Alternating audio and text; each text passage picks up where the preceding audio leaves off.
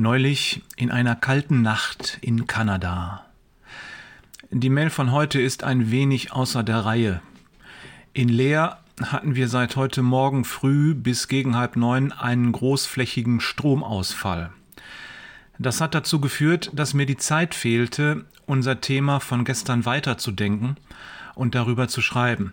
Und ich möchte es dir nicht zumuten, deine Zeit mit halbgarem Geschreibzel zu vergeuden. Komisch, wie der Herr das schon immer vorher weiß, oder? Gestern Nachmittag habe ich als Inspiration für ein neues Projekt craigslist.org besucht. Den Link findet ihr in den Show Notes. Das ist eine extrem einfach gehaltene amerikanische Anzeigen-Webseite mit einer gigantisch großen Anzahl an Rubriken.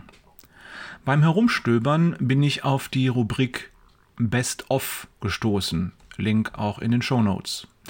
Mir sprang sofort ein Eintrag vom 31. Mai 2019 ins Auge. An open letter to the person who called the police. Der Eintrag gehört zur Kategorie Missed Connections, was man vielleicht mit verpasste Gelegenheiten oder verlorene Beziehungen übersetzen könnte.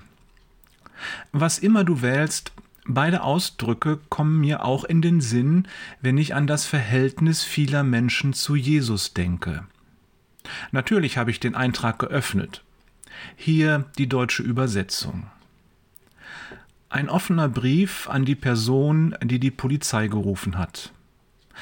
Wo soll ich anfangen? Zunächst einmal vielen Dank. Danke, dass Sie zur richtigen Zeit am richtigen Ort waren und das Richtige getan haben.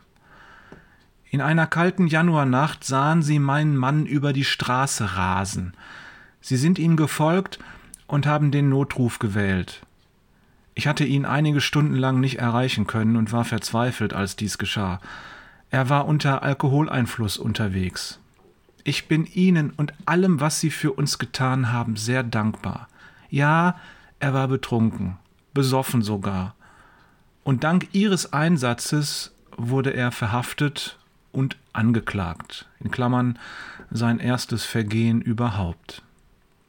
Auch dank ihrer Maßnahmen hat er keinen Unfall verursacht, er hat niemanden verletzt und konnte zu uns nach Hause kommen. Er ist jetzt abstinent. Das ist er nun schon seit einigen Monaten. Das war ein gewaltiger Weckruf für ihn. Er ist zutiefst reumütig und setzt sich immer noch mit seinen Taten auseinander. Es war nicht leicht, aber ich glaube wirklich, dass ihr Anruf sein Leben und möglicherweise das Leben anderer gerettet hat. Ich danke Gott jeden Tag für sie und dafür, dass es nicht schlimmer ausgegangen ist.